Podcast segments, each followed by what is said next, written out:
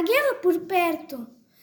No ano de 1912, em Belém, havia um castelo chamado Malta Real.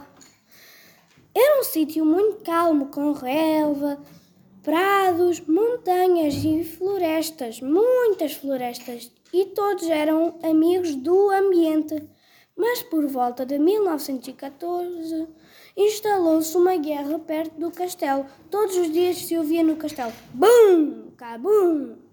Todos os dias a mesma coisa, até que um dia, por volta das 8 horas da manhã, os vizias de Malta Real viram uma bola de canhão a voar em direção ao castelo e disseram: Bola de canhão à vista!